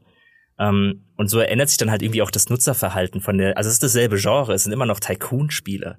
Aber so wie sie heute sind, sind sie für mich als Spielertyp, der zwar einerseits gerne Szenerien baut, aber nicht gerne Achterbahnen baut, ähm, ist dann Planet Zoo plötzlich spannender als Planet Coaster, wohingegen früher ich niemals ähm, hier das Zoospiel gespielt hätte, äh, Wildlife Park, ähm, sondern eher, sondern eher Rollercoaster Tycoon, weil die Art und Weise, wie ich baue und Motivation habe zu bauen, eben da anders abgebildet wurde, als es heute der Fall ist. Ah, ich befürchte, ich bin ein bisschen pervers in dem Zusammenhang. Ich, ich, ich, ich kann es wirklich nicht anders ein, einläuten und, und einleiten jetzt. Also ich befürchte, wenn ihr euch an den schönen Dingen des Lebens ergötzt, bin ich eher ein, ein Zahlenschubser. Jemand, mhm. der Bits und Bytes im Spiel sieht und vom inneren Auge blühen daraus dann irgendwelche Landschaften oder Städte auf. Ich gehe da, also in meinem inneren Kopf, wenn ich irgendwie so ein, was sehe wie Tiere, Tierpark bauen oder Vergnügungsparks errichten, mein Hauptvergnügen ziehe ich daraus in den Statistiken zu wälzen zu schauen, wie man mit, mit kleinen Effekten viel Gewinn machen kann, wie man in Zielgruppen rankommt, ob die, ob auf der Karte auch alles abgedeckt ist, wie man vielleicht so ein kleines Billiggebäude noch irgendwo rein, reinploppt, reinbaut und dann explodiert plötzlich der Profit. Das reicht mir völlig aus. Dann bin ich da so ein bisschen wie so ein, ja, dann gucke ich mir von oben mein, mein Wirtschaftsimperium an. Ich kann im Prinzip, ich befürchte, jedes einzelne Spiel in mir privat umwandeln in ein Wirtschaftsstrategiespiel. Ich behaupte, ich bin sogar in der, ich kann das, ich könnte das sogar bei Shootern. Ego-Shooter könnte ich umwandeln in eine Wirtschaftsherausforderung oder ich würde zumindest so spielen und mich wundern, dass ich dabei sterbe. Aber das ist echt im Ernst. Also ich bin wunschlos glücklich, wenn, wenn ich viele Nullen hinter einer Eins hab und nicht davor. Mhm. mhm. Das ist ja auch das, womit äh, Tycoon-Spiele gerade strugglen. Also so sehr die Fortschritte erzielt wurden im Bereich des modularen Bauens, es gibt ja immer wieder die Beschwerden, dass diese Frontier-Spiele zu wenig Wirtschaftsmechaniken haben, die sich auch äh, relevant anfühlen. Man kann zwar immer in den Optionen und im Sandkastenmodus einstellen, was für Mechanik man jetzt haben will und sich das Leben ein bisschen schwerer machen. Aber am Ende ist es auch bei, bei Planet Zoo zum Beispiel, du hast deine Wirtschaft im Griff, wenn da halt ein paar Spendenbüchsen stehen. So, dann kommst du einfach durch. Da gehen die Leute hin und werfen 100 Dollar in die Spendebüchse, Spendenbüchse vor dem Gorilla-Gehege oder vor dem Nasenbär-Gehege, weil sie einfach das Tier cool finden. Und dann ist deine Wirtschaft geregelt. Ähm, und bei den früheren Tycoon-Spielen war es noch ein viel größerer Aspekt, einfach die Wirtschaft am Laufen zu halten, indem man den Leuten versalzene Pommes verkauft und dann nebendran sehr teure Getränke. Das ist halt so ein, so ein, ein, mhm. ein lustiges kleines äh, Zusammenspiel aus Elementen, die man in dieser Form, glaube ich, heute gar nicht mehr so richtig findet bei Tycoon-Spielen. Und da bin ich auch ein bisschen bei dir. Wie gesagt, ich, ich finde Wirtschaft auch cool. Und ich, immer wenn ich ein neues Frontier-Spiel anfange, freue ich mich auf die Wirtschaft. Und ich, ähm, ich kritisiere das auch in meinen Tests dann oft, dass ich sage, die Wirtschaft ist einfach nicht spannend genug. Aber gleichzeitig werde ich mir dann selber untreu und spiele dann Planet Zoo und denke mir irgendwann so, also eigentlich ist die Wirtschaft auch egal, ich habe viel mehr Spaß gerade am Bauen. Ähm, es wäre cool, wenn es mal wieder so einen coolen äh, Mischmasch gäbe oder halt einen, einen richtig guten Mittelweg. Aber ich glaube, wenn man so viel Zeit darauf investieren kann, einen schönen Park zu bauen, ähm, dann wird das auch irgendwann weniger wichtig, wie gut die Wirtschaft ist. Eventuell wäre es halt eine Maßnahme zu sagen, mach mal wieder ein Tycoon-Spiel wie früher, äh, wie es ja auch Parkitect gemacht hat eigentlich, also eher eine reduzierte Grafik und gar nicht so dieser ähm, Bauspielplatz, dafür aber halt eine spannendere Wirtschaft, weil es dann weniger Ablenkungen gibt, ähm, weil du halt dich wirklich darauf konzentrieren kannst, die Parkpreise anzupassen, die Essenspreise anzupassen und dir zu überlegen, was eigentlich dein Geschäftsmodell ist. Zahlen die Leute Eintritt, zahlen sie keinen Eintritt, zahlen sie für die Rides, zahlen sie nicht für die Rides? Und äh, darüber den Spaß zu generieren. Und das geht, glaube ich, besser, wenn es nicht so viele kreative Ablenkungen gibt wie bei den Frontier-Spielen aktuell. ja, ich glaube, ein spannender Mittelweg oder zumindest äh, ein Spiel, was den potenziell einschlagen könnte, ähm, ist ja Park Beyond, was jetzt demnächst auch rauskommen soll. Ich, ich habe das Gefühl, ich konnte es ja jetzt schon einmal anspielen, sogar zweimal anspielen. Habe ja auch ein paar Interviews gehabt und äh, du hast verfolgst das ja auch schon eine ganze Weile, Daniel. Ähm, ich, ich denke, das könnte einen Mittelweg einschlagen. Wobei manchmal der Mittelweg ja auch genau der falsche Weg ist. Wenn man irgendwie versucht, es allen mhm. recht zu machen und dann irgendwie nichts Halbes und nichts Ganzes ist. Es ist auf jeden Fall vermerkt, Daniel, dass ich niemals äh, in deine Freizeitparks kommen werde, wenn du jemals einen realen Freizeitpark bauen solltest, weil ich werde vermutlich keinen Spaß haben und er wird vermutlich furchtbar aussehen. Aber immerhin äh, wirst du viel Geld damit machen und ich werde mich für dich freuen. Ähm, ich glaube, meine mein Fazit aus diesem äh, aus diesem Tycoon-Gedanken ist so ein bisschen, dass ich einfach hoffen würde, dass sich Spiele nicht mehr zu sehr oder zu lange einfach Beispiele an einem richtig guten Spiel nehmen, wo sie sagen, oh, da hat das richtig gut funktioniert, wir machen jetzt noch mal genau das. Weil es ist einfach schade, wenn man einen Planet Zoo oder einen Planet Coaster hat, was dieses modulare Bauen einfach wirklich mittlerweile top-notch drauf hat und äh, wo man wirklich Stunden um Stunden mit verbringen kann und Spaß damit hat. Und dann kommt ein neues Tycoon-Spiel raus und will wieder genau das machen, aber hat ja n, einfach eine geringere Auswahl an, an Objekten und äh, ist einfach noch nicht so krass geupdatet und funktioniert noch nicht so gut und ist hakelig. Also ich denke da zum Beispiel an ähm, das Spiel, das ich getestet habe und dessen Namen ich trotzdem immer vergesse. Äh, das mit den Dinosaurierparks. Ähm, Dankeschön. Ich, ich habe getestet und trotzdem merkst du dir immer den Namen. Prehistoric Kingdom.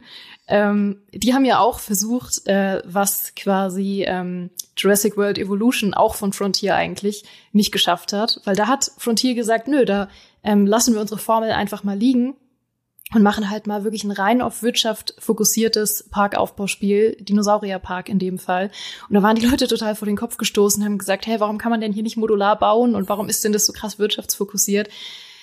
Ähm, ich schwenke hin und her in meinem Argument, ihr merkt es. Äh, ich wünsche mir einfach, glaube ich, nur manchmal mehr äh, Varianz auch in einem Subgenre und dass man nicht zu sehr immer bei anderen Sachen abschaut. Und da schwenken wir nämlich auch perfekt schon äh, zum nächsten Thema, nämlich das, wo ich schon angerissen habe, dass wir darauf nochmal eingehen müssen, äh, der große Dorfromantik-Hype, den wir vorhin schon angesprochen haben. Weil das finde ich eine total spannende Entwicklung, dass ähm, vor ein paar Jahren mit Banished im Grunde ja die große Survival-Welle losgetreten wurde, die auch äh, Frostpunk natürlich total befeuert hat.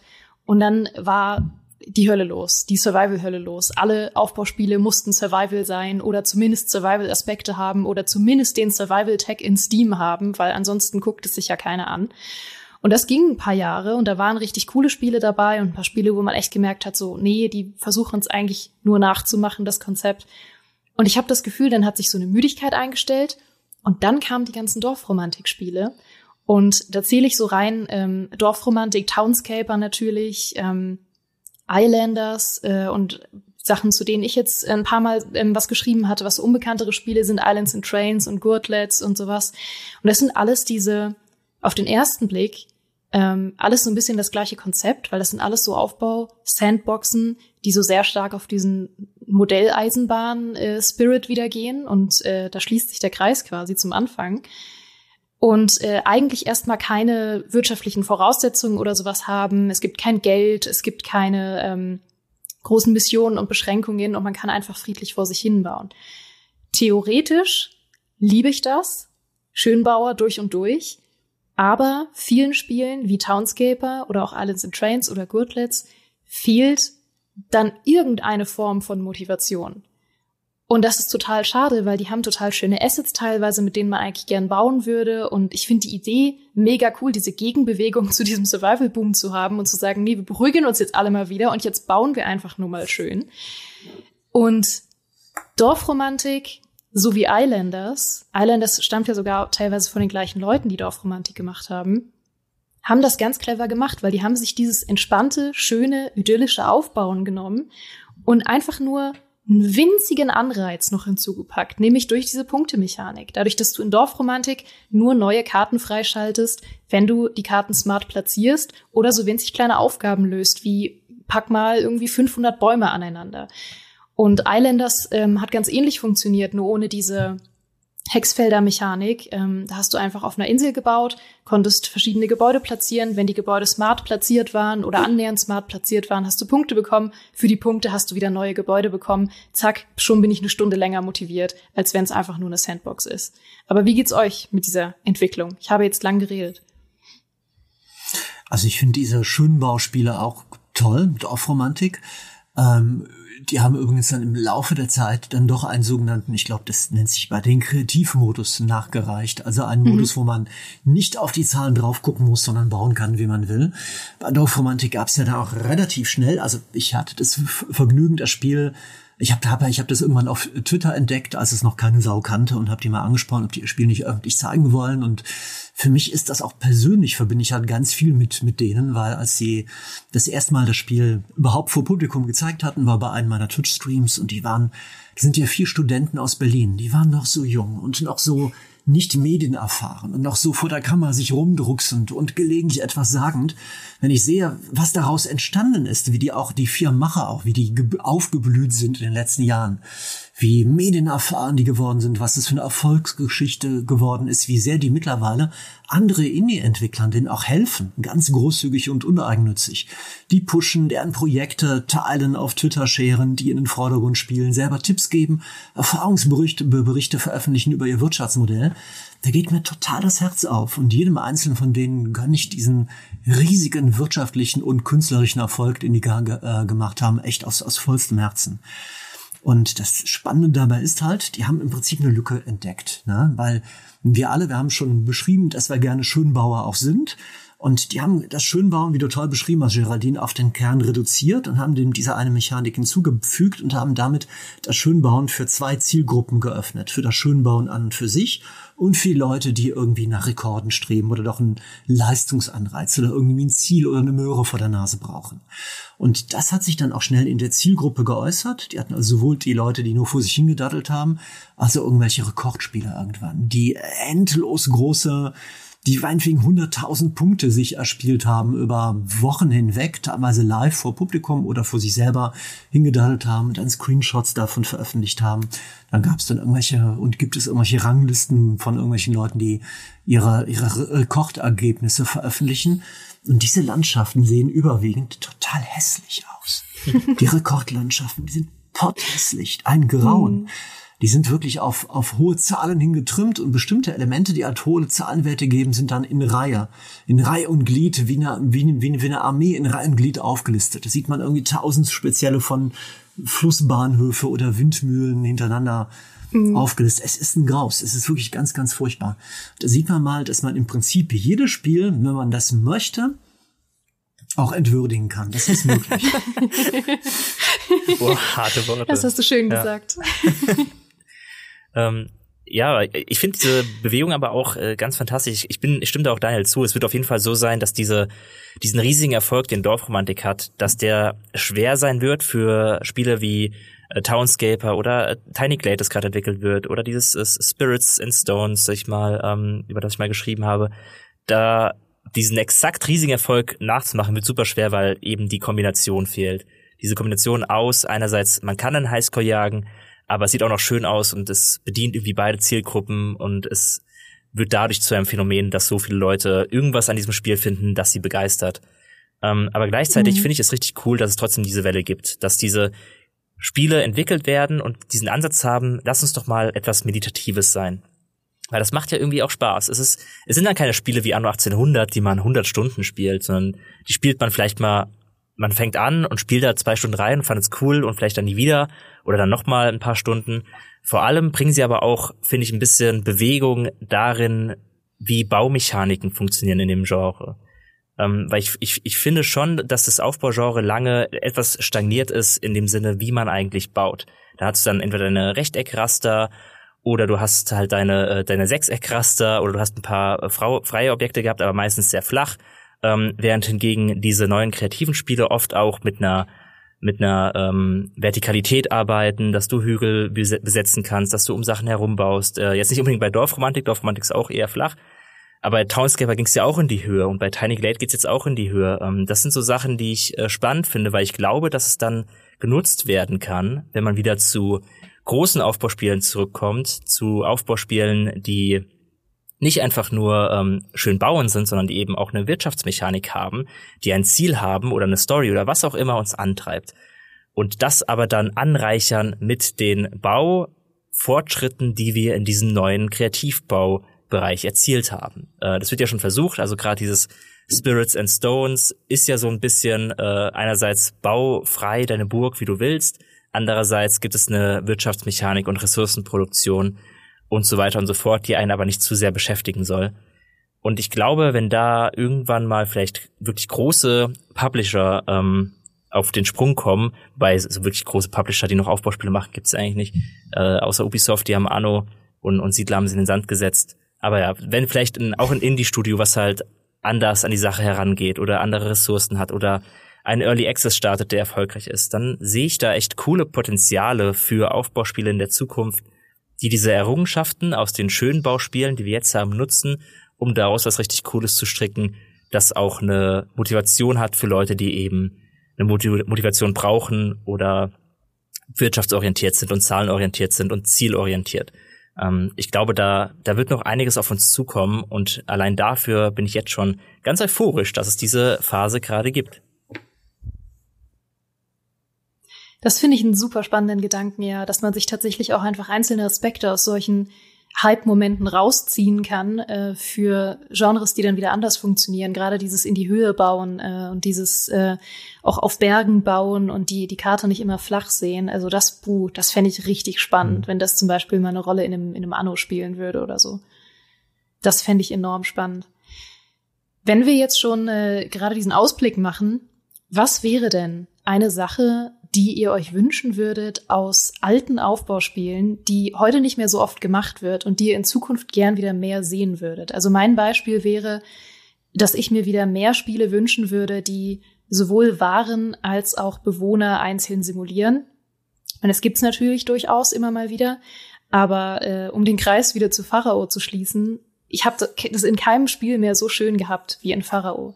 Pharao hat es ja wirklich so gemacht, dass die Silos und die Warenlager einzeln dargestellt haben, jedes kleine Päckchen Ware, was da drin lag. Das Silo hat zum Beispiel dargestellt, habe ich hier Fleisch gelagert, weil ich, ähm, weil ich vorher äh, Tiere gejagt habe, oder habe ich hier ähm, irgendwie meine, meine Kichererbsen gelagert von der, äh, von der großen Nilernte. Und das war in den einzelnen äh, kleinen Slots von diesem Silo hat man das gesehen. Und in den einzelnen Slots von diesen Warenlagern hat man gesehen, hier liegen zusammengerollte Teppiche auf der einen Stelle und hier liegen Vasen. Und oh, das war herrlich. Ich habe das geliebt. Und genauso die Bewohner, die einzeln simuliert waren, die man gesehen hat, wie sie zur Arbeit laufen, die waren ja auch ähm, es gab ja so ein Modell quasi für jeden Berufsstand. Es gab zum Beispiel einen Bewohner, äh, den es dann mehrmals gab auf der Karte, der war irgendwie stellvertretend für die äh, Sicherheitskräfte, für die Poliz Polizei quasi. Und ich habe die teilweise lieber benutzt als die Übersichtsbildschirme, weil man zum Beispiel einen Polizisten auf der Karte anklicken konnte und dann hat er gesagt, ja, die Kriminalitätsrate in dieser Nachbarschaft ist sehr gering, alles gut. Und dann wusste ich, ist alles gut. Weil wenn die Kriminalitätsrate hochgegangen ist, hat er was anderes gesagt. Solche Kleinigkeiten, das würde ich mir wieder häufiger wünschen, glaube ich, in Zukunft in großen Aufbauspielen. Ich habe das mal hin und wieder versucht in, in Köln. Feuerwehrleute oder Polizeiwachen bei einen Streifen anklicken und fragen, wie ist die Lage, führt zu Missverständnissen, kann ich nur sagen. Schade. Mhm. Pharao habe ich Pharao habe ich aus genau demselben Grund für dieselben Sachen geliebt. Die mhm. Warenhäuser und den Silos, bei denen man jeden Slot einzeln begucken kann, finde ich wunderbar, absolut zauberhaft. Aber ansonsten geht mir in der Regel das Simulieren eigener, ein, jedes einzelnen Bürgers oder jeder einzelnen Bürgerin eher auf den Keks. Mhm. Vor allem in großen Siedlungen, das mag ich überhaupt nicht, weil das finde ich dann stressig. Da muss man den Leuten, die Leute sich immer wieder angucken, jeder hat andere Bedürfnisse, man muss sie eventuell umquartieren in eine andere Wohnung und irgendwohin. Das ist mir persönlich zu kleinteilig. Das wird mir zu simulationsmäßig. Vor allem, wenn die, wenn die Städte irgendwann größer werden. Ich empfinde das eher als Stress. Ich will die Leute, die für mich schuften, gar nicht persönlich kennenlernen. Die sollen nur Leistung erbringen. Dann bin ich wunschlos glücklich. ist das eine Frage von schlechtem Charakter oder von schlechtem Spielegeschmack? Oder äh, von gutem Spielegeschmack? Ich denke, das ist, ähm, da, da gebe ich dir jetzt die banalste Antwort. Ich glaube, es ist einfach Geschmackssache. Ich glaube, es ist beides erlaubt. Ja, danke für diese ausweichende Antwort. Und Fabian, wo stehst du? War das zu wenig angreifend? wollen wir uns, wollen wir uns darüber streiten mehr? Können wir gern machen. Ähm, also, ich, ich, streite mich ungern, deswegen sage ich, das ist eine Form von erlesenem äh, Spielegeschmack. oh. Nee, was ähm, wären denn eure Wünsche so, oder gibt es irgendwelche Sachen, die ihr euch zurückwünscht? Oder würdet ihr sagen, nee, ihr blickt mehr in die Zukunft mit äh, neuen Mechaniken, die es äh, noch nicht so gab in der Aufbaustrategie? Ich, ich bin mir halt gar nicht sicher, ob die Aufbaustrategie so viele Sachen verloren haben hat, die sie früher ausgezeichnet hat. Also außer halt vielleicht, dass man fummelige kleine Menüs hatte, in denen man nichts erkannt hat und das ist was Gutes, dass es nicht mehr gibt. Das wünsche ich mir zurück, ähm, ja. Das wäre schön, oder? Wenn man wieder wirklich die ganze Zeit mehr Zeit darin investiert, sich sein Menü zu lernen, als das Spiel zu spielen. Ähm, ich, ich weiß es nicht. Also ich war gerade ein bisschen versucht zu sagen, ich wünsche mir wieder ein Aufbauspiel, dass es wie Stronghold hinbekommt, ähm, das Konzept richtig gut mit einem mit Echtzeitstrategie zu verbinden und halt wirklich coole Kämpfe und Belagerungen hat. Weil ganz ehrlich, alles, was bislang danach versucht hat, Echtzeitstrategie mit Aufbaustrategie zu verbinden, war immer eine Katastrophe. Es hat sich immer falsch angefühlt und es hat nie exakt den richtigen Sweet Spot getroffen. Ähm, Siedler hat es ja mehrmals versucht und es war immer, naja, nicht ganz das, was man sich eigentlich von einem, von entweder von einem Aufbauspiel oder von einem ATS gewünscht hätte. Und auch Stronghold kriegt es nicht mehr so gut hin wie früher. Das wäre ein bisschen mein Wunsch, vielleicht mal wieder ein Aufbauspiel zu haben, wo man sagt, ja, hier ist das Kampfsystem, Kampfsystem kein Mist, sondern hier hat es sich wirklich gelohnt, auch mal ähm, eine Schlacht zu schlagen, weil sie halt irgendwie Spaß macht. Das würde ich mir vielleicht wünschen, dass vielleicht das äh, Aufbauspiel wieder hinkriegen. Es ist kein Muss, weil, wie gesagt, es ist nicht so, dass man es nicht probiert, sondern es klappt einfach nicht und irgendwann sollte man einen fehlgeschlagenen Versuch auch einfach mal bleiben lassen. Äh, die andere Sache vielleicht, äh, die man sagen könnte, ich mochte sehr den Stil, den Grafikstil, den Aufbauspiele in den frühen 2000ern hatten. Ähm, du hast ja schon vorhin auch schon über die ähm, Tycoon-Spiele ge geredet, wo du den Grafikstil ja magst. Und ich habe auch noch mal über Stronghold nachgedacht, was ja ganz ähnlich ist, dieser, dieser 2D-Stil, der aber sehr detailliert ist und, ähm, und eine gewisse Tiefe äh, simuliert oder halt vortäuscht. Das, das fand ich war ein ganz hübscher Stil und ich glaube, das hat auch dazu beigetragen, dass dann die Spiele manchmal ein bisschen mehr ihre Wirtschaft in den Vordergrund stellen konnten, weil keine so komplexe, komplexe Grafik da drauf gesetzt war. Ähm, vielleicht wäre das was, wo ich mir denke, das wäre wieder ein, ein einfach eine, eine hübsch anzusehende Stilrichtung, die ich mir für ein Aufbauspiel wünschen würde. Mhm. Ja, ich bin in der etwas äh, unangenehmen Situation, dass ich jetzt den das Thema sprengen könnte mit der nächsten Bemerkung und weiß nicht so richtig, ob ich die sagen soll oder nicht. Doch, doch, spreng uns. Vielleicht, ja, ich hatte schon, äh, könnt die Spannung nicht, nein, ganz im Ernst. Also ich, ich versuche, ich versuche es kurz zu machen und nicht, dass hier alles, alles gesprengt wird, aber ich sehe, äh, ist ja mehrfach schon angesprochen worden, das neue, die Siedler, neue Allianzen bei weitem nicht so kritisch, wie, wie ihr das macht in der Redaktion. Für mich ist das ähm, als Mischung von ATS, von Echtzeitstrategie und von Aufbauspiel oder Aufbaustrategiespiel kein schlechtes Spiel, sondern ein mittelmäßiges mhm. mit einigen handwerklichen Schwächen, erkennbar im Multiplayer-Modus beispielsweise oder bei, ähm, bei Abstürzen, die es zum Release haufenweise gab aber ein Spiel, das eine, an eine Zielgruppe einfach adressiert war, die ihr bei den Tests nicht ins Auge nehmen wolltet, nämlich die Zielgruppe der Leute, die kein mega komplexes Aufbaustrategiespiel haben wollen oder kein mega komplexes Wuselspiel haben, die vielleicht abends nach Hause kommen und ähm, von einem anstrengenden Job oder die als Familienväter oder Mütter abends nicht viel Zeit und nicht viel Nervenkraft haben und viel Energie haben und einfach für sich ein bisschen daddeln wollen. Bei einem Spiel, das, das hübsch aussieht, dass sie nicht ewig lang stresst und bei dem es auch völlig okay ist, wenn man nicht alle paar Minuten von, von KI-Gegnern gestresst wird und wenn man dann über ähm, kein gutes Spiel, viele handwerkliche Schwächen, aber für diese Zielgruppe, ich habe in meiner Community haufenweise Leute, die das Spiel so angehen und da viel mit Vergnügen mit haben, die aber immer wieder wenn sich anderweitig äußern, auf anderen Plattformen offen niedergebrüllt werden von den Siedler-Veteranen, die viel lautstärker ihre Meinung artikulieren, also Leute, die die ganz frühen Teile vor allem gespielt haben, Siedler 2 und drumherum, während viele Leute, die erst später Siedler entdeckt haben, mit dem Siedler gar nicht so, so viele Probleme haben, nach, nach meinem Eindruck halt. Aber ähm, da können, können wir jetzt stundenlang drüber reden. Aber ich, ich weiß beim ersten Mal, als du es gesagt hast, war Piano eigentlich runterschlucken. Aber wenn du es beim zweiten Mal erwähnt hast, ich will nicht so tun, als würde ich nicht auch hier bei, bei euch hier zu dieser, dieser Meinung stehen, die nicht so super populär Ja, es, es tut mir auch leid, wenn Hier ich gesagt nichts runtergeschluckt. Ja, tut mir leid, wenn ich, wenn ich zu sehr auf Siedler gehauen habe. Das, man, es rutscht immer sehr leicht raus, weil, weil einfach der Frust ein bisschen tief sitzt, wenn man auch was anderes erwartet hat, nach dem, was, also wenn man die Entwicklungsgeschichte kennt von dem aktuellen Siedler, was eigentlich da ursprünglich auf uns hätte zukommen können. Ähm, und ich, ich sehe es eigentlich fast so wie du. Ich bin auch eher der Meinung, dass das neue Siedler sch schmerzhaft durchschnittlich ist. Also es ist halt, es ist kein katastrophaler Durchfall, aber es ist einfach so unglaublich durchschnittlich, dass es mir, dass es mir ähm, ein bisschen Schmerzen bereitet, weil es halt einfach, also es ist halt das durchschnittlichste Spiel, ähm, das ich jemals gesehen habe, mit ein paar Ausreißern nach unten weil ja die, der Zustand beim Release auch nicht perfekt war. Und der Multiplayer eigentlich, äh, also das hätte man so nicht ausliefern können, der war, war ja unspielbar, der Multiplayer fast schon. Äh, das ist dann der Aspekt, wo ich sage, das ist, das, da muss man wirklich sagen, Finger weg. Aber wenn wir das ausklammern und uns nur, dies, nur das Spielgerüst angucken, bin ich auch der Meinung, dass es ein durchschnittlich gutes oder durchschnittlich schlechtes äh, Spiel ist. Es, es, ich habe durchaus schon schlimmere und schlechtere Aufbauspiele erlebt als das. Ähm, aber mit dem Namen erwartet man halt vielleicht auch ein bisschen was anderes. Aber ich will niemanden schlecht reden, Spaß äh, mit neue Allianzen zu haben. Wenn es ja Leute draußen gibt und in der Community viele Leute gibt, dann ähm, freue ich mich, dass die damit Spaß haben. Es ist ein Spiel, mit dem man Spaß haben darf, durchaus. Äh, es muss halt nur gesagt werden, dass man sich ein bisschen mehr erwartet hätte dahingehend, was ursprünglich mal geplant war.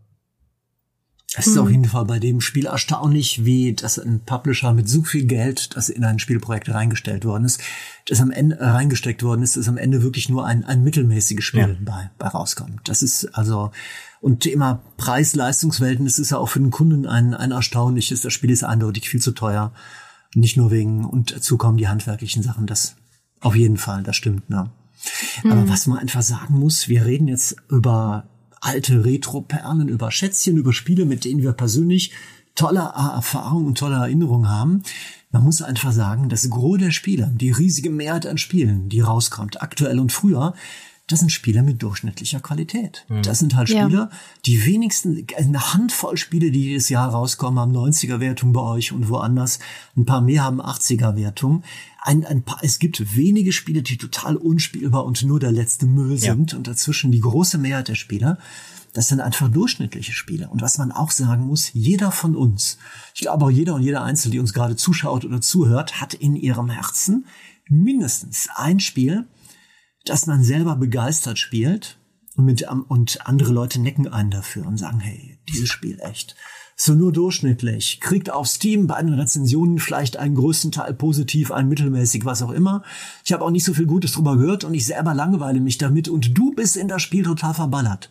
Und jeder einzelne von uns hat Minimum, garantiert mindestens ein solches Spiel, das man persönlich als Perle betrachtet, bei dem man, wo ein, ein niemand dafür versteht, dass man da Äonen von, von, von, von, von Wochen, von Monaten sein Spiel für, für aufgebracht hat dass man später, wenn man auf dem Sterbebett liegt und dann irgendwie fragt einen einer, ne, womit hast du denn dein, Leben verbracht? Dann hat wahrscheinlich jeder und jede von uns ein Spiel im Kopf, da denkt man dran, vielleicht auch ein Kind, das man gezeugt, einen Baum, das man gepflanzt, ein Haus, das man errichtet hat, aber auch ein mittelmäßiges Spiel, bei dem man halt unglaublich viel Lebenszeit reingesteckt hat und man war glücklich dabei.